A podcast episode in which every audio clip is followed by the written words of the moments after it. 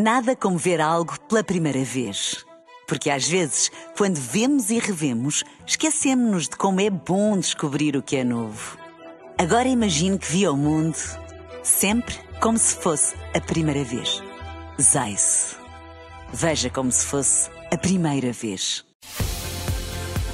Na rádio, no digital, em podcast. Música para sentir, informação para decidir.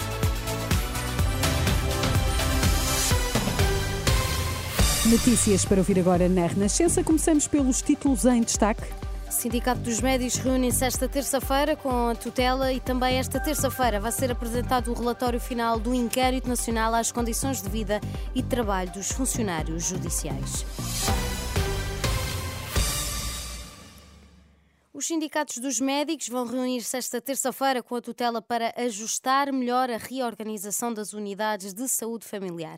Já depois de ter sido publicado em Diário da República o decreto de, decreto-lei que cria o regime de dedicação plena, em declarações à Renascença, Jorge Roque da Cunha, do Sindicato Independente dos Médicos, diz que o novo modelo é mais aliciante para os médicos e pretende contribuir para a redução do número de utentes sem médico de família. Ainda assim, o sindicato espera discutir outros pontos que podem ser atrativos para os clínicos, para além de questões específicas de acompanhamento dos utentes. Há um conjunto de incentivos à produtividade que irão ser discutidos e têm necessariamente de ser publicados através de portaria. O Governo poderia fazer de uma forma autónoma, vai ouvir-nos, acompanhamento da, das grávidas, na saúde infantil, os rastreios ao cancro da mama, ao cancro do colo do útero, ao cancro do cólon, um conjunto de indicadores que nós eh, iremos eh, aguardar e ajustar àquilo que, que é a realidade e aquilo que será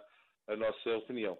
Também na reunião desta terça-feira vai ser discutida a aplicação do regime de dedicação plena nos centros de responsabilidade integrados, que são estruturas orgânicas de gestão intermédia nos hospitais. Jorge Roque da Cunha, nestas declarações à jornalista Marisa Gonçalves, tem expectativa de melhorar o trabalho dos clínicos.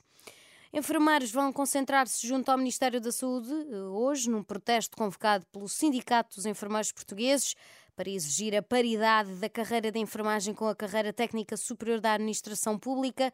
A concentração vai ter como tema Há dinheiro, é possível, só não há vontade.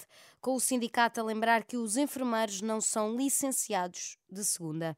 Também os estudantes vão voltar às manifestações, pedem melhores condições nas escolas e o fim dos exames nacionais. O protesto será em frente à Escola Artística Soares dos Reis, no Porto. A concentração faz parte da semana de luta convocada pelo movimento Voz aos Estudantes e realiza-se depois de um protesto na segunda-feira que juntou dezenas na escola secundária da Baixa da Banheira, em Setúbal. Esta terça-feira vai ser apresentado o relatório final do Inquérito Nacional às Condições de Vida e de Trabalho dos Funcionários Judiciais, uma radiografia feita a estes profissionais que revela dificuldades e pressões. A historiadora e investigadora Ra Raquel Varela, uma das autoras do inquérito, sublinha à Renascença que as condições de trabalho destes profissionais são determinantes para a qualidade e para o acesso à justiça. E em Portugal, essas condições estão fora de qualquer eixo mínimo.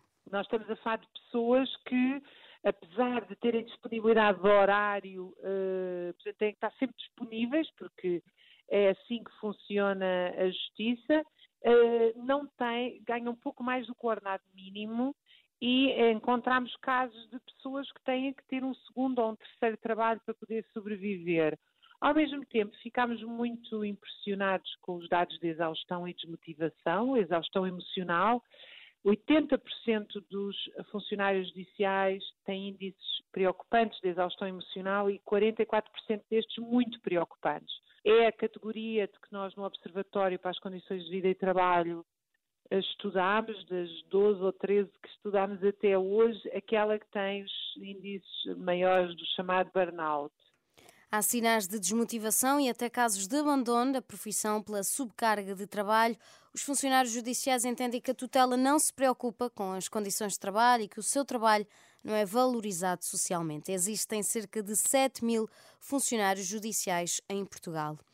Pelo menos 10 mineiros morreram esta segunda-feira no Suriname, um pequeno país na costa nordeste da América do Sul.